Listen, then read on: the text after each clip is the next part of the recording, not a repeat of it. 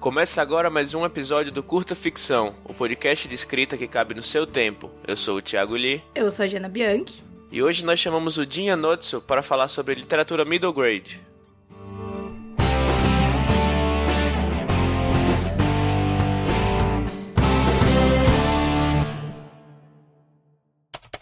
Infanto juvenil é um termo guarda-chuva que coloca no, no mesmo balaio toda a literatura feita para crianças e adolescentes entre 2 e 15 anos. Ou seja, livros com características e objetivos muito diferentes. A literatura middle grade, que até onde a gente sabe ainda não tem uma nomenclatura em português bem estabelecida aqui no Brasil, é uma das fatias dessa faixa bem ampla, né, que pode ser considerada a literatura para crianças entre 8 e 13 anos.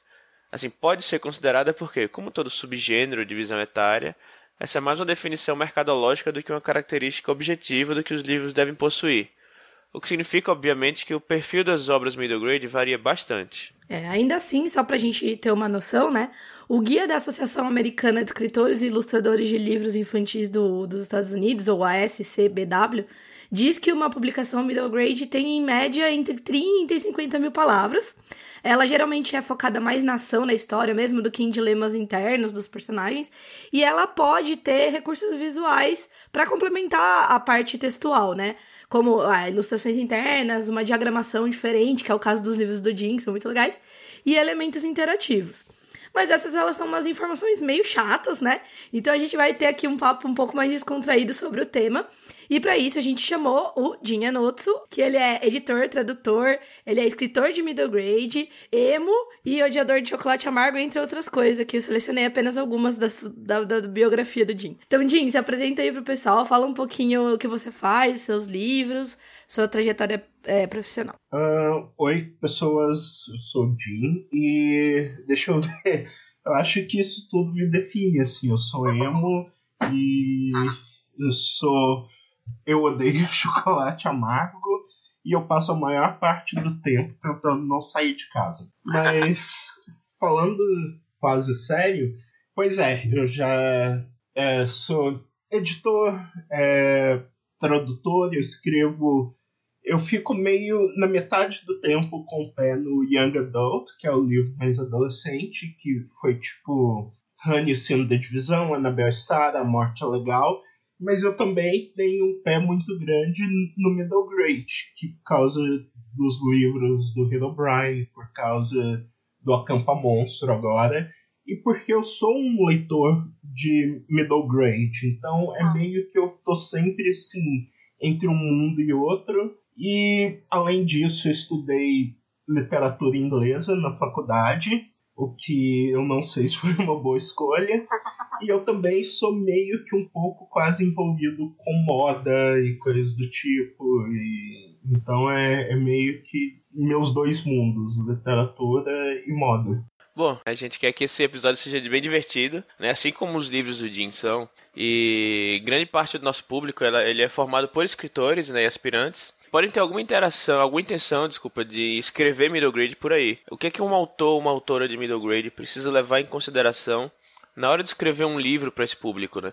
Quais elementos deve focar, quais os cacoetes de escrita para adultos ele deve se desvencilhar? Eu acho que o, o principal de tudo, a primeira coisa é tipo levar a criança a sério, sabe? Porque um dos maiores defeitos que eu vejo em escritores que querem escrever para criança e tal, é não levar a criança a sério e tratar como se fosse uma literatura tipo menor assim. Eu acho que esse é o maior problema de autores que às vezes são adultos e decidem, ah, vou escrever um livro infantil porque, bem, porque eu, eu acho que eu sou foda, então posso escrever. E aí escreve, sei lá, Lulu vê a bola, a bola rola e acha e coloca uma lição de moral assim e acha que é assim. Mas a lógica de escrever para crianças ela é bem diferente, é bem específica. Você tem coisas que você você pode trabalhar qualquer tema ali, tanto que se você pegar livros como pegar aqui no Brasil o Alice no Espelho da Laura Bergalo que ganhou o Jabuti você tem discussões sobre autoimagem, se você pegar a, a garotinha do Mercado Central, acho que esse nome é garotinha ou a menina do Mercado Central, que foi até outro livro que ganhou o Jabuti de melhor livro de ficção no ano que deu aquela polêmica do jurado C, das notas e tal. E aí esse livro ficou com o prêmio maior do Jabuti. É uma discussão sobre identidades, nomes, é, autoconhecimento. É um livro assim que discute tudo, não tem medo de falar com o público, não subestima a inteligência da criança. Eu acho que o que define, para mim especialmente, são duas coisas. Quando você pega um livro young adult ou um livro mais adulto, você tem o personagem é, que reage interiormente ao que acontece com ele. Por exemplo, ah. ele vai pensar, vai fazer um fluxo de consciência, ele vai analisar aquilo. Às vezes ele pode estar sentado numa cadeira analisando mil e uma coisas por dentro da cabeça. Ele tem essa reação interna. Enquanto que middle grade, ele tem uma reação externa do personagem. Vai ter uma ação e você não entra tanto. Você pode ter algo psicológico ali, mas ele vai estar muito mais mostrado com ações. Por exemplo, é, vamos pegar um clássico aqui que é Onde Vivem os Monstros, que é um ah. picture book, um livro bem mais infantil, ilustrado. E o Max, ele faz uma malcriação e aí ele fica de castigo e aí ele imagina todo mundo dos monstros ou ele vai para lá, não fica claro. E o que acontece aí é o seguinte, a gente vê a ação, ele, é, ele sendo mal criado, ele tendo que ficar de castigo, a ação está mostrando, embora isso mostre toda essa raiva infantil que existe, ela é abordada por meio da ação do Max, por meio das ações dos monstros. Tenho longos dates, vou te comer, não sei o quê. Enquanto você pega. Deixa eu ver. Eu olho aqui para minha estante que tem várias ah. coisas. Se você pegar, por exemplo, o jogo da velha, da Mallory Blackman, a personagem ela passa muito tempo pensando e fazendo ah. elucubrações e coisas do tipo. Isso para mim é a principal diferença. Monteiro Lobato, que todo mundo sabe que eu tenho um problema com Lobato, uhum. mas ainda assim eu reconheço ele como um autor importante do nosso middle grade. Ele, quando ele foi escrever para crianças, ele disse: "Ah, agora eu vou escrever para gente séria. Eu vou escrever para criança." E eu acho que a lógica é, é mais ou menos isso. O seu leitor middle grade, ele é muito mais crítico. Ele vai largar o seu livro se ele não for interessante no, no início, no meio, no fim, se os personagens não forem legais. Ele não tem tempo, nem paciência, que nem em Ulisses o cara senta na pedra, vê foguete, uhum. bate punheta. Não, não tem isso no middle grade, sabe? Então você tem que ser conciso e direto. Você não precisa ter medo de usar palavras ah. diferentes, porque a criança pega, mas você não pode fazer tudo sobre isso. Então acho que essa é a lógica do middle grade. Você tem. Você se aproxima dele com outras técnicas, mas isso não impede você de colocar crescimento de personagem de abordar temas complicados, de lidar com todos os temas que você tem num livro young adult até adulto, mas de uma forma que é adequada para aquela, aquela idade. A gente tanto viu isso é, com o livro lá que o Bolsonaro estava dando chilique, ah. porque é, você pode abordar qualquer coisa com as crianças, desde ah. que seja no jeito delas, de um modo que elas podem reconhecer. Tanto se vê isso que os adultos têm mais medo de livros infantis que as crianças, sabe? Ah. E é por isso que eu falo que eu nunca tenho muita paciência para adultos, porque a maior parte deles são tipo covardes e ficam assustados e paranoicos com coisas que as crianças não ficam. Então você tem aí é, livros que debatem bullying, solidão, é, Alzheimer, ou você pega é, Bisa Bia, Bisa Bel, um clássico nosso. Nossa.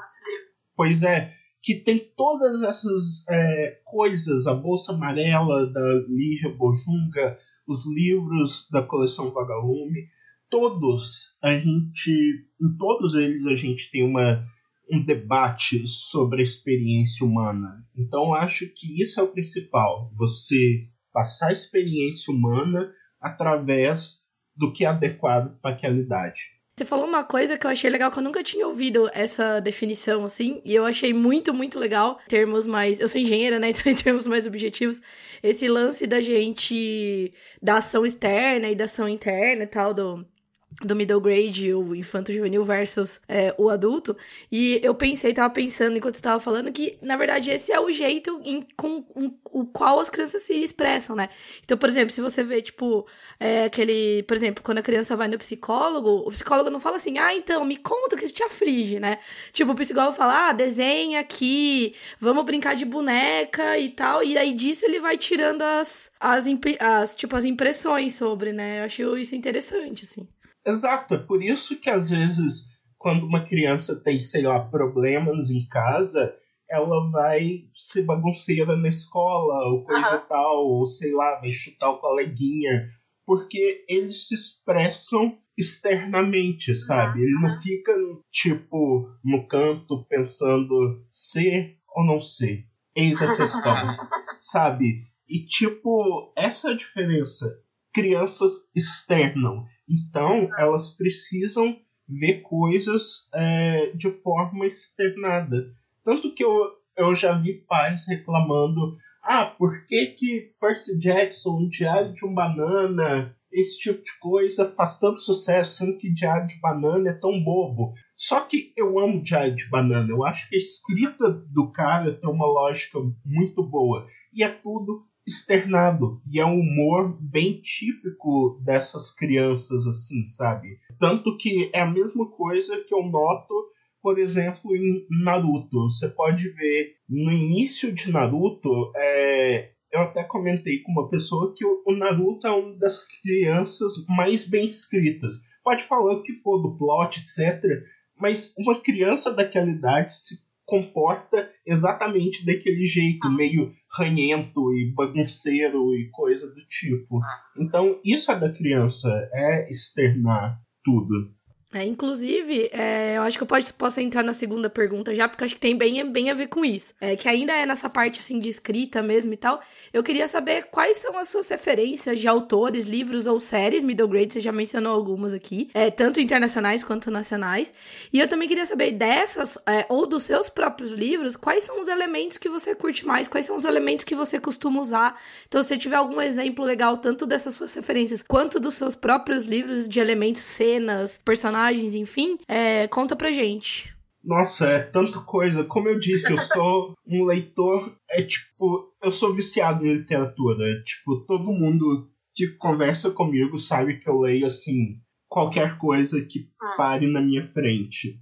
E nem tudo que me influencia vem diretamente disso. Por exemplo, meu escritor favorito é Shakespeare. Então tem coisas que eu roubo de Shakespeare. Middle grade por middle grade, deixa eu pensar. vou olhar para minha estante de novo. Eu acho que eu gosto muito do Diário de um Banana por causa do humor, de como ele usa o humor, como ele coloca as piadas. Eu gosto muito, isso para ficar dentro de alguns modernos assim. Eu gosto bastante do A Droga da Obediência do Pedro uhum, Bandeira. Pedro eu acho que esses de formação principal do autor nacional, que são é Pedro Bandeira, são os livros da Vagalume, Lígia Bojunga, Ana Maria Machado.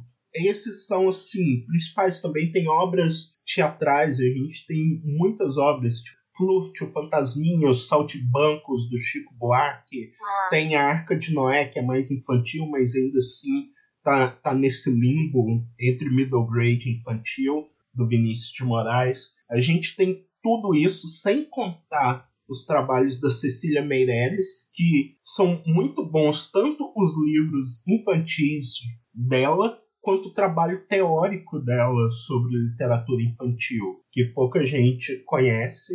E eu acho que o que eu mais gosto nesses livros, tanto nacionais quanto de fora, e aí você vem clássicos como Peter Pan, A Ilha do Tesouro, é, Raptado, é, A Ilha do Coral, principalmente esses que eu falei, Ilha do Tesouro, Raptado, Ilha do Coral, eles fazem parte de um, de um tropo que existe até hoje, que são é, meninos agora, crianças jovens perdidos em ilhas ou no mar, que nem é, os próprios Senhor das Moscas no, um leitor mais velho, que é uma releitura da Ilha do Coral. Você tem toda essa tradição que eu gosto por causa do espírito de aventura, por causa da escrita que eu acho que o Robert Louis Stevenson é um dos melhores estilistas e um dos melhores escritores para jovens é, que eu já li. É Kenneth Graham com O Vento nos Salgueiros, que eu acho que é um, ah. um clássico, principalmente porque toda criança que um dia já se sentiu sozinha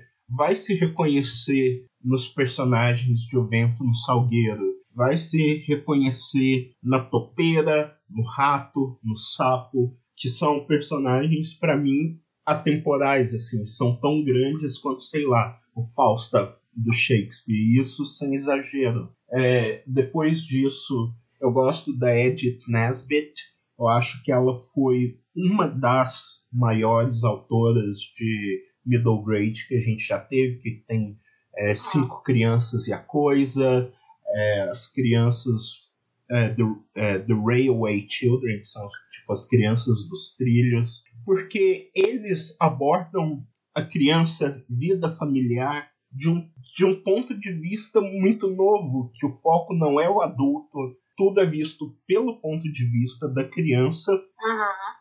Isso é o principal, tanto que quando a gente pensa no filme ET o Extraterrestre, uma das coisas que eu mais gosto é que os adultos são mostrados só da cintura para baixo, porque Nossa, você está acompanhando o ponto de vista, tanto que o vilão é chamado só de Keys, Chaves, porque ele anda com um molho de chaves na cintura. E eu acho que é isso que eu gosto. Todos esses livros que eu falei têm em comum. Eles veem o mundo pelo ponto de vista da criança sem diminuir a criança. E a reação que ela tem, elas, todas elas, em todos esses livros que eu citei, são reações externas, mas que são extremamente complexas para tirar do meu livro do Acampa Monstro, assim, é, os personagens eles são órfãos, tanto Nemo quanto a Louise e coisas do tipo. E uma das formas que eu vejo de mostrar isso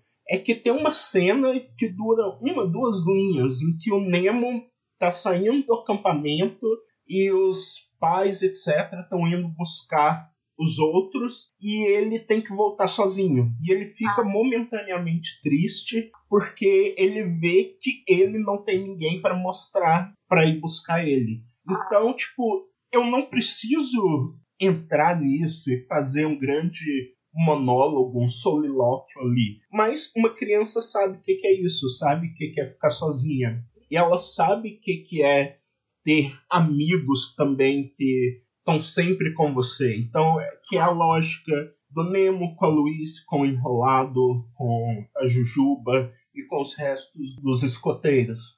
Porque são, é um grupo fechado e tem piadas internas que, para quem é de fora, é uma piada idiota, igual eles pregam na casa da árvore deles uma placa escrita: Aqui só eu posso peidar. Para um adulto isso é idiota, mas para eles é a coisa mais engraçada do mundo. E não é uma piada complexa, etc. Mas para eles é algo da visão deles do mundo deles. E, isso é, um, é uma linha que desde que o middle grade começou a existir, e a gente já falou mais cedo que é um termo mercadológico, porque se você parar para pensar, sempre existiram livros para jovens. O que a gente chama de young adult hoje já existia muito, muito tempo atrás. Você precisa voltar, sei lá, deixa eu chutar aqui.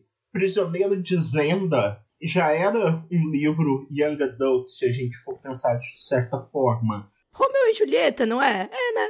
É, os personagens são adolescentes. Então você pode. Eles estão naquela, naquela crise do amor.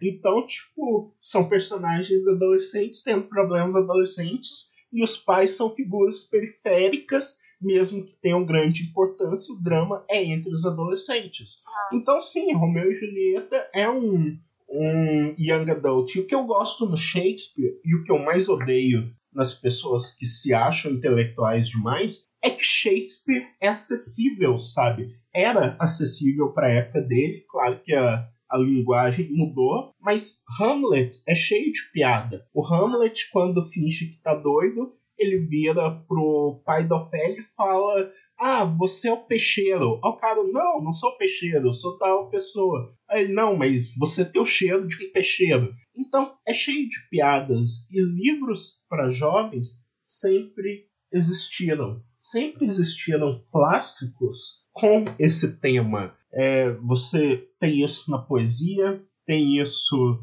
Werther, para mim, é o Young Adult. Da época dele, é um, um jovem emo chorando pela vida e por, por amor. É um emo. E tudo isso sempre esteve na literatura jovem. Se você pegar o que é considerado um dos primeiros de língua inglesa, que é o The Water Babies, é, que pra gente seria bem racista hoje, mas é, é, um clássico, tipo de 1700, 1800 e tal. Ele já era um livro jovem, mas era considerado infantil, porque a divisão era só adulto e infantil é, Mowgli, do Kipling, que é o ah. ganhador do Nobel, o primeiro ganhador do Nobel.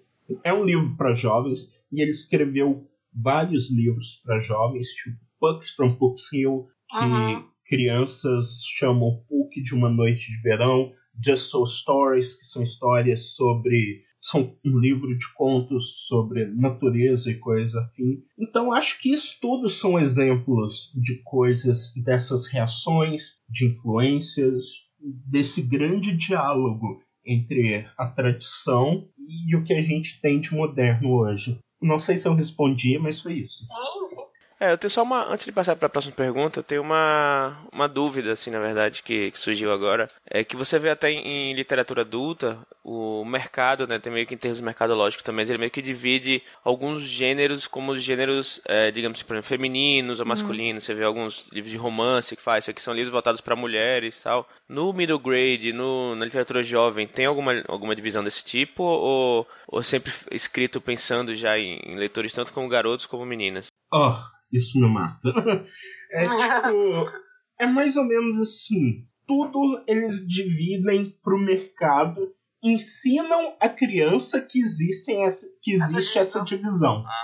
Mas o que eu percebo é que a criança em si, ela não se dá conta desse tipo de ah. coisa, sabe? Por exemplo, é, quando eu era criança, meus desenhos favoritos eram Dragon Ball e Três Espiãs Demais. Uhum. Para mim, eu não notava como criança que eu gostava de três personagens meninas que eram melhores amigas e ligavam para maquiagem, etc. Porque eu gostava do fato delas serem espiãs e terem invenções e coisa do tipo. E a mesma coisa eu vejo com muitas meninas que gostam de, sei lá, Percy Jackson, que em tese é um middle grade mercadologicamente marcado para meninos, ou ainda mais Diário de Banana.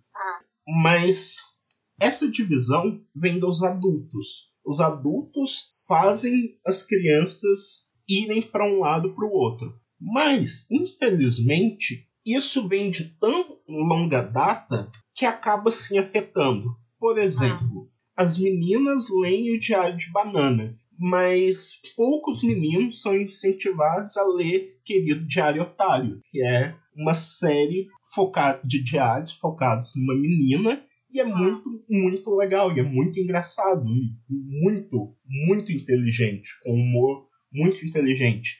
Ao mesmo tempo, você tem aí para mim a melhor autora de middle grade hoje, que é a Cressida Cowell, autora de, de Como Treinar Seu Dragão e Wizards of Oz. Os livros dela são super inteligentes, ilustrações lindas que mais meninos do que meninas leem, embora filme, os filmes de Como Treinar Seu Dragão sejam bem conhecidos, os livros não são tão amplamente lidos, conhecidos aqui. Ah, então, é tem essa, essa diferença. Quando a Mary Louise Alcott lançou Mulherzinhas, Little Women, lá em ah. 1800 e vai bolinha, hoje a gente vê ele como um livro de meninas sobre meninas, mas ele era lido como um livro para crianças, sabe? Ah. Antes, mesmo que fosse sobre uma vida de várias, de uma geração de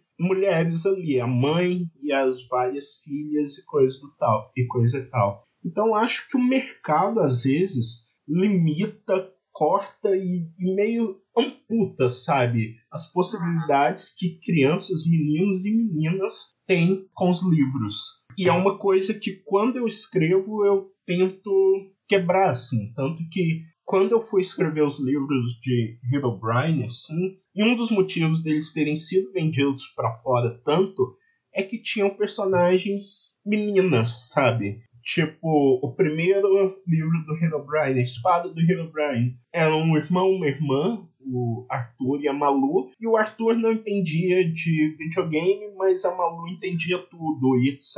Ah. No segundo livro, a personagem é só a Bia e o Vincent. É, no terceiro, a gente, que ainda tá para sair, já tá, já tá escrito, vendido para fora e tal, é uma menina cientista com a irmã, um amigo cientista. No Acampa Monstro, a gente tem tanto a Jujuba quanto a Luiz no grupo, e tem o Enrolado e o Nemo, então é um time bem equilibrado, meninos e meninas. Então é uma coisa, porque eu vejo que os meninos estão dispostos a ler uma menina vivendo aventuras, desde que seja legal, sabe? Desde uhum. que tenha uma boa história, desde que tenha humor. E o contrário também é verdade. Quantas meninas foram apaixonadas por Harry Potter, mesmo uhum. o personagem sendo um menino? Eu. Então, é, é o que eu falo. O mercado cria essa divisão, e aí pais criam essas divisões, e pais conservadores em, hum. em, opiniões de papéis, assim, criam essa divisão. Adultos estragando tudo, como, como de praxe. É, sabe, eu, eu não queria falar isso. porque são os adultos que compram os livros middle grades. Mas, mas é, um, é um exemplo, sabe? Quando eu vou em várias escolas. Quando eu fui numa escola, na hora de perguntas, estavam pais e alunos, uma menina me perguntou algo tipo: ah, o que, que é ser ou não ser? Porque ela viu eu falando que eu gostava de Shakespeare e tal. Uhum. Aí a menina perguntou o que, que é ser ou não ser? Por que, que pergunta isso? E aí eu expliquei para ela. E o pai de um outro aluno perguntou: Ah, você consegue ganhar dinheiro com isso? Uhum.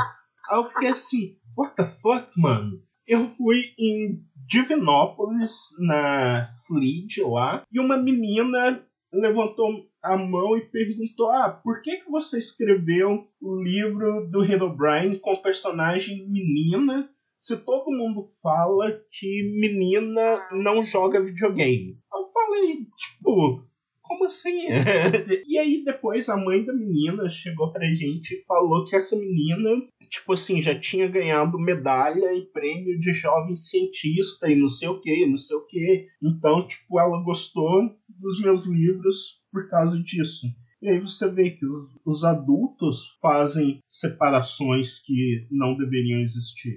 Então já passando um pouco também para a terceira pergunta, né, agora que a gente já falou sobre middle grade no, no geral, né? Mas fala um pouco também sobre sua carreira, o seu público, né? Já que você já entrou no Hero Brian aí, né? Por que, que você escolheu escrever middle grade? Né? Fala um pouquinho sobre seus já publicados, conta quais foram os trechos ou os personagens, né? Que você mais gostou de escrever. Conta um pouquinho pra gente. Cara, na verdade, eu sempre gostei de middle grade, coisas do tipo. Então, eu acho que eu não decidi escrever, eu só tinha uma história para contar e ela cabia melhor nesse formato. E uma coisa que eu notei é que, tipo assim, eu tenho muito o espírito de de middle grade, assim, sabe? É, mesmo que eu tenha escrito coisas que são bem mais complexas, tipo A Morte é Legal e tal, eu percebo que Honey tem muito um pé no middle grade, sabe? Uhum, e, uhum. tipo, embora seja um livro adolescente, eu percebo ali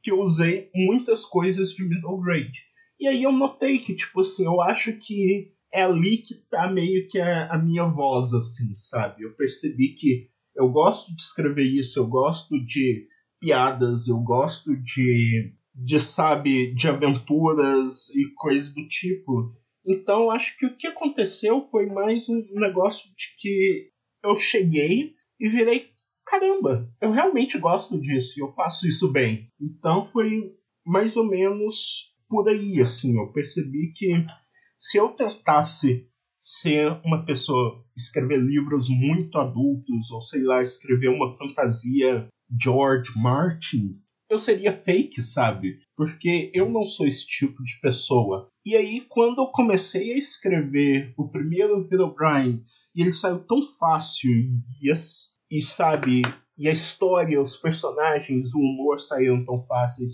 e aí veio o Acampa Monster, que eu me diverti escrevendo, coisa que não acontecia comigo há muito tempo, eu vi que, tipo, era a minha seara, por assim dizer. E, e tudo isso vem para mim da, da minha formação, sabe? Eu cresci assistindo os filmes da sessão da tarde, que basicamente são Monte Middle Grade e Lagoa Azul, sabe? Em, em, intervalos assim. E eu cresci lendo esse tipo de livro e, e convivendo, por exemplo, com muitas crianças, sabe? Eu sempre me dei melhor com crianças, eu meio que fui babá de todas as crianças da minha família. Então eu sempre tive essa facilidade para conversar com com pessoas mais jovens e tipo, tanto que eu sentava na mesa das crianças e sei lá, fazia truque de mágica e piada e dançava, mas eu não tinha muito papo com os adultos porque eu achava entediante.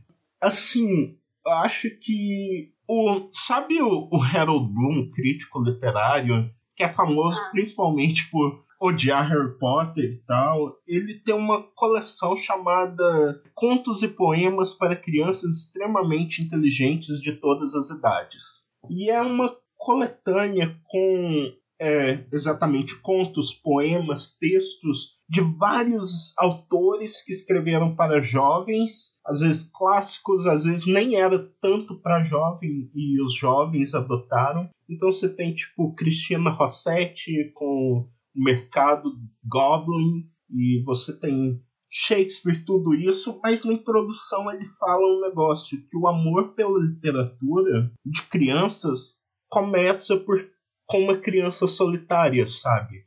No Ah. canto dela, no mundo dela e, e coisa do tipo. E eu acho que eu fui uma criança muito solitária. Desde quando eu me lembro, eu sempre estive sozinho. Acho que eu vou tomar um pouquinho do tempo de vocês só para explicar direito isso. Para quem não sabe, eu fui adotado e meu pai morreu quando eu tinha um ano de idade. Ah. E a minha mãe morreu quando eu tinha 10 anos de idade de mal de Lou Gehrig, que foi a, a doença do Stephen Hawking lá. Claro que quando você tem dinheiro você pode viver tanto quanto Stephen Hawking, mas desde essa época que ela ficou doente, etc, eu tive meio que amadurecer muito cedo como criança, porque imagina o que que é uma pessoa que perde todos os movimentos e fica mais com a mente intacta. E você ser uma criança e ter que cuidar com isso. Você ser uma criança e ter que colocar comida numa sonda com 10 anos de idade. Sei lá, é, limpar o nariz da sua mãe que só pisca. Então, nessa época que eu comecei a, a tipo, ler livros e etc., e gostar muito de desenhos animados e filmes. Na época, é, ela me comprava todos os VHS de filmes da Disney. E aí, quando ela morreu, tipo, eu sei a data porque foi tipo é, oito dias antes do meu aniversário de 11 anos. Eu fui morar com meu irmão, que foi um dos períodos mais complicados da minha vida, porque o meu estilo com o resto dos meus irmãos somos pessoas completamente diferentes. Assim, eu sou retraído e quieto, e, e o meu irmão, eu amo ele e tal, mas ele era o homem hétero que trabalhava numa fábrica, sustentava a família e sabe esse esse bem esse clichê e a esposa dele também não sabia lidar comigo era uma casa que vivia o dia inteiro com gritos e não sei o que, e aí eu ia me retraindo, e aí eu encontrei a literatura, sabe? E aí eu encontrei os livros juvenis e etc. E de presente de Natal, uma tia me perguntou o que eu queria, eu falei, olha, eu quero Harry Potter. E ela comprou o segundo ao invés do primeiro. Mas foi aí. Então eu morava com essa família que achava que ler era uma besteira, porque eu devia, sei lá, trabalhar para fazer um curso no Senai e ser torneiro mecânico. E, e aí eu saía de casa e assim, eles não iriam me comprar livro. Então todo dia eu saía de casa, andava, sei lá, uns 6 quilômetros para ir na biblioteca, pegar livro, voltava com três livros para casa. Eu li os livros, tipo, em dois dias, ia de volta pegar mais. E eu tava sempre no meu canto, tentando não fazer barulho para ninguém me xingar e gritar comigo. E, e desde então eu queria fazer moda, mas só que, tipo, moda não era coisa para homem. Então, aí que eu comecei muito jovem ler até clássicos que era o que tinha na biblioteca. Então, li eu li Dante, eu li Don Quixote, tudo isso, mas para mim não eram tipo, nossa, clássicos. Eram livros e eu gostava da história. Alguns eu entendi, outros não, isso com 15 anos. E quando eu comecei a escrever, minha família não via isso bem, porque, ah, isso vai dar em nada, para que isso, não sei o que, quadrinhos, você não vive no mundo real, a tal ponto que meu irmão já chegou para mim e disse: Ó, oh, é isso. Eu falei que eu queria estudar na UFMG. E eles chegaram: Ah, isso é só para filho de policial, não sei o que, para gente rica. E se. É, e esse negócio de escrita também nunca vai dar certo. E antes dos 30 você vai estar é, tá frustrado e vai se matar. Hoje eu tô na minha segunda, meu segundo vestibular, curso e tal da UFMG. E então sempre foi isso, sabe? Sempre foi uma luta e eu tinha os livros. E eram esses livros, e era Stevenson, Shakespeare, Ana Maria Machado, tudo isso que me mantinha meio que a salvo do mundo. E é justamente daí que eu sinto que vem a minha escrita, que vem dessas dessa resiliência de manter o meu humor, manter a minha coisa apesar de tudo.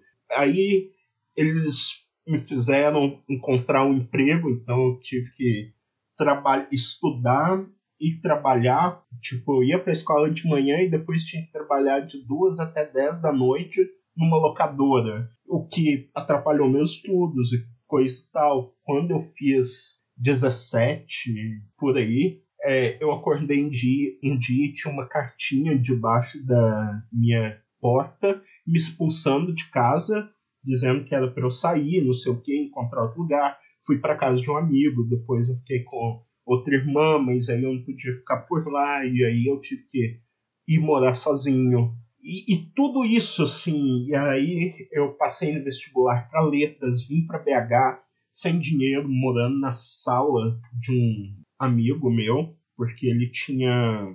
Ele morava numa república e o pessoal da República deixou ficar no, no colchão da sala. Mas como eu não estava pagando, eu saía de manhã para a faculdade, só podia voltar às sete da noite, quando eles voltavam para casa. Então eu tinha, sei lá, um biscoito recheado que eu tinha que racionar ele para manhã, tarde, noite. E quando me sobrava três reais na quarta-feira, que tinha o cinema mais barato, eu ia para o cinema e procurava o filme mais longo que estivesse passando para poder ficar a tarde inteira até da hora de voltar para a República. Então era tipo assim, eu eu assisti gente grande do Adam Sandler dublado no cinema, sabe? Eu acho que isso foi a pior parte para mim. Eu ficava no cinema e eu assistia tudo quanto era tipo de filme, filme nacional, filme sueco, filme não sei o que, filme para criança, filme adulto. Eu ficava na biblioteca da faculdade, dava, sei lá, aula de inglês por 10 reais a hora, porque isso pagaria, sei lá, minha passagem de ônibus no dia seguinte. Então, toda a minha formação vem disso, vem dos livros que eu li em todo esse tempo, das dificuldades e de entender a solidão infantil, sabe? Porque eu me identifico com ela, eu sei o que, que uma criança solitária sente, e eu sei o que ela procura. Então acho que é por isso que eu comecei a escrever middle grade. Eu vim para esse meio e eu me encontrei tanto nisso. Acho que é isso. Acho que essas experiências ela meio que acabam né, fazendo você se identificar com certas certas características, né? E acho que é isso que faz uma das coisas que faz o isso refletir na, na escrita, né, também. Ah, eu acho que é mais um caso de tudo que você passa vai aparecer na sua escrita de uma forma ou de outra. E é ali que você se encontra. Eu acho que tudo, toda escrita contém um pouco é, da gente, um pouco da nossa lógica, um pouco de como a gente vê o mundo. E isso, junto com os livros que a gente leu, junto com as experiências que a gente tem, forma o que a gente escreve. Do mesmo jeito, por exemplo, as experiências da Jana se transmitem em algo diferente. E as coisas que, sei lá, eu escrevo são diferentes das ah. coisas que sei, é, o Felipe Castilho escreve, sabe?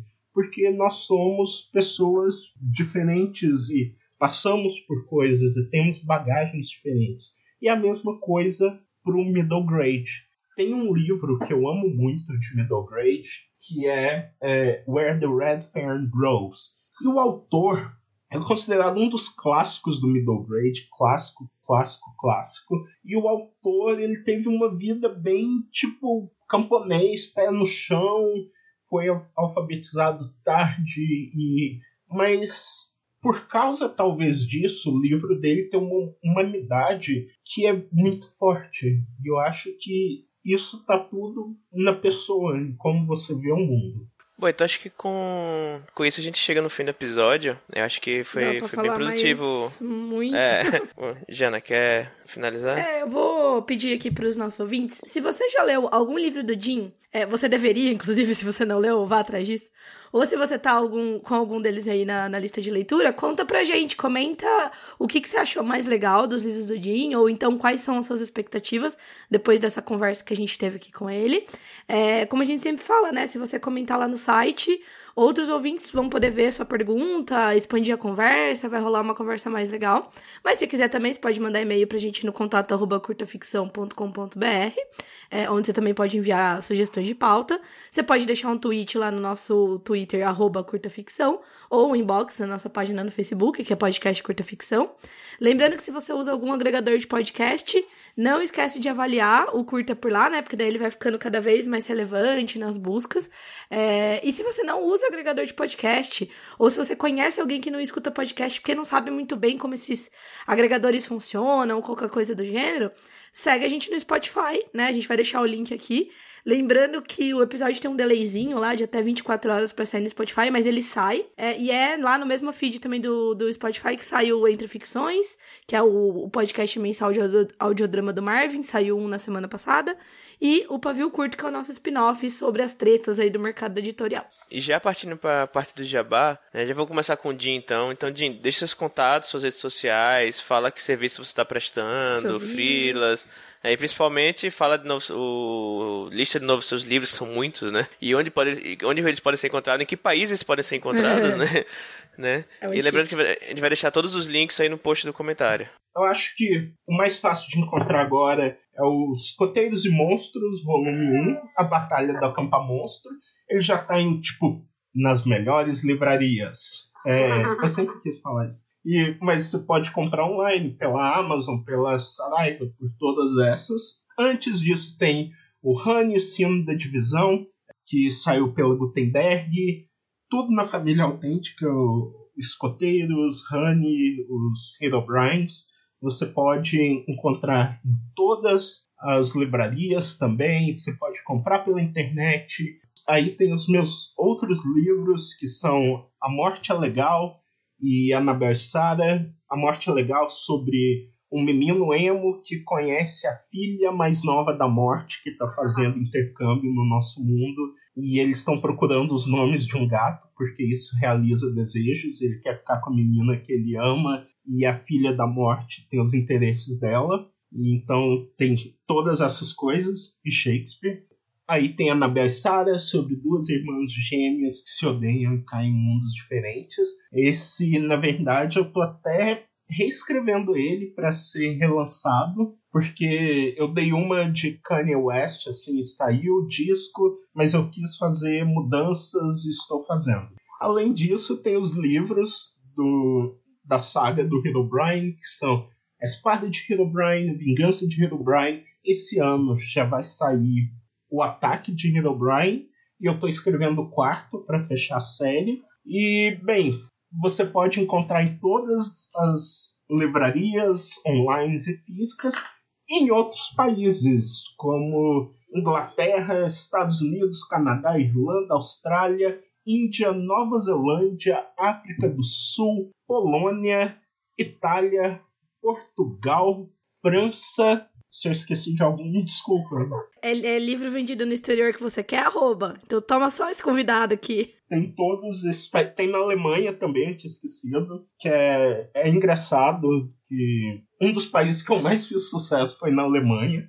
E então tem tudo isso. Eu espero que vocês gostem tanto dos middle grades quanto dos young adults, do Acampa Monstro. E eu tô doido para saber a opinião de todo mundo. Obrigado pelo convite. Qualquer coisa, redes sociais, só colocar Dinha Notso, não, vai, não vão ter vários. Então, Twitter, Dinha Notso, Instagram, Facebook. Eu, eu acho que vocês só vão achar um com saco de pão na cabeça. A gente vai deixar os links também. Ah, tá. E também faço traduções editoras. Estou aqui traduzir Daniel Klaus para o Brasil já. Manda Jobs. Manda Jobs. Tra traduzir o livro novo aí sobre o Versace, que inspirou a segunda temporada de American Crime Story. Tá para sair. Então é isso aí, galera. Bom, meu jabazinho aqui, vou fazer um jabá que ele tem até uma certa conexão aqui com o episódio. Eu vou fazer o de sempre, né? Que é Lobo de Rua, Mafagafo, que estão aí. A gente deixa os links. Então, é, se vocês ainda não leram Lobo, ou se vocês ainda não conhecem a Mafagafo, entrem nos links. Mas hoje eu quero fazer um jabá, na verdade, dois jabás terceirizados. O primeiro é que eu quero recomendar aqui o maravilhoso e-book o Alto da Maga Josefa, que é o novo livro da Dame Blanche, que foi escrita pela nossa amigona Paola Siviero, que foi convidada aqui no episódio 47. É, o livro é sobre uma maga, um caçador de demônio e a mula deles, né, que percorre o Agreste lá na década de 60, é, atrás de criaturas sobrenaturais. E, coincidência ou não, o blurb do livro foi escrito pelo Jim, que leu e, e curtiu muito, porque é muito bom, então eu recomendo muito que vocês é, procurem. O livro saiu agora no, no finzinho de agosto. Eu também queria avisar que o site A Taverna vai publicar em breve uma revista de ficção, né? De, de obra de ficção.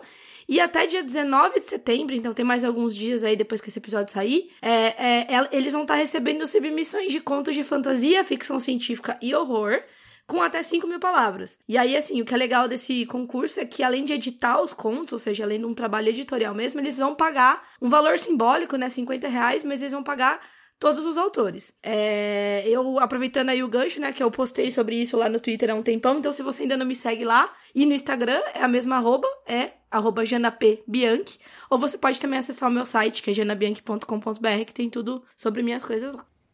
Finalmente eu posso falar aqui no Jabá sobre o lançamento do meu livro oficial. Então vamos lá. O meu livro O Homem Vazio vai ser lançado no dia 20 de outubro aqui em São Paulo, num evento com convidados, né? A pré-venda eu vou depois passar informações. Me segue lá no Twitter, no arroba Thiago Euli. Todas as informações, a capa, eu vou estar passando tudo lá. E tá no, no Instagram também, o mesmo arroba. Para quem quiser comprar a versão e-book, vai estar saindo um pouquinho depois, algumas semanas depois da versão física, tá? As informações tudo a gente vai trazer aqui também no curta, nos próximos episódios. Vou colocar todos os links aí para vocês. E, bom, uma sinopse, né, para quem não tá sabendo ainda esse livro que eu tô lançando, ele é fantasia urbana que se passa em São Paulo. E a sinopse é a seguinte: Otto está desaparecendo e ele sabe disso. Tímido solitário, Otto divide seu tempo entre o trabalho, o trânsito infernal e os hospitais que visita frequentemente com a mãe enferma. Em meio a uma onda de sumiços na cidade, ele descobre a São Paulo do lado de lá, que é uma realidade paralela que engole cada uma das pessoas que estão desaparecendo. E Otto pode ser o próximo. Uma a uma, as pessoas na vida de Otto começam a esquecer que ele existe. Conhecidos, colegas de trabalho, familiares. É então quando ele é visitado por um rapaz idêntico a ele, um duplo, que vive lá na São Paulo do lado de lá. Os dois então precisaram da ajuda de Ana, a irmã do Otto, que ele não vê há anos, para impedir que os sumiços continuem. E nesse livro aí eu falo sobre os males né, que afetam os jovens urbanos de hoje em dia, somente os, os jovens de periferia também, né? Solidão, apagamento, né? você manter uma imagem que não condiz com a sua realidade, o medo de você não ser, né? Ou deixar de ser relevante para o mundo. E tudo isso se passa em São Paulo, que é um cenário bem conhecido pelos leitores, né? E abre mil e uma possibilidades. Então, quem tiver interessado, pode falar comigo, manda e-mail, né? Quem, quem for de blog também, que tiver interesse em divulgar e fazer resenha, né? Eu tô fazendo, vou abrir um, uma chamada para quem, quem tiver interesse, mas já pode falar comigo pelo Twitter, Instagram, e-mail, qualquer lugar, ou então fala com, com a Giana, enfim.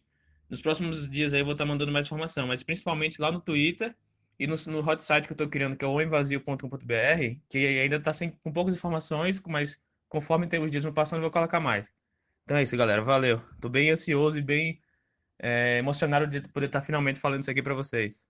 E acho que a gente chegou ao fim, então, do, do episódio. Ah. Ah, valeu, Jim, pela, pela aula aí que você deu pra gente. Aprendi muita coisa que eu não fazia ideia sobre literatura né, juvenil, middle grade. Quero ver todo mundo escrevendo middle grades agora, porque a gente precisa, né, Jim? oh, é um mercado que é complicado, assim, porque, tipo... Queremos mais. É, nós precisamos de mais, nós precisamos de bons autores escrevendo, embora muitos editores acreditem que é um mercado meio ingrato, assim, mas é muito legal e você tá criando os próximos leitores, sabe? Sim. Tipo, quem começa lendo um middle grade hoje vai terminar lendo sei lá, um clássico amanhã. Nem só um clássico, mas vai ter o hábito de leitura, que é o mais importante. Então escrevam. É, isso. Bom, e esse foi mais um episódio do Curta Ficção, o podcast de escrita que cabe no seu tempo. Eu sou o Thiago Lee. Eu sou a Jana Bianchi. E a gente volta com mais um episódio daqui a duas semanas. Tchau. Tchau, galera. Tchau.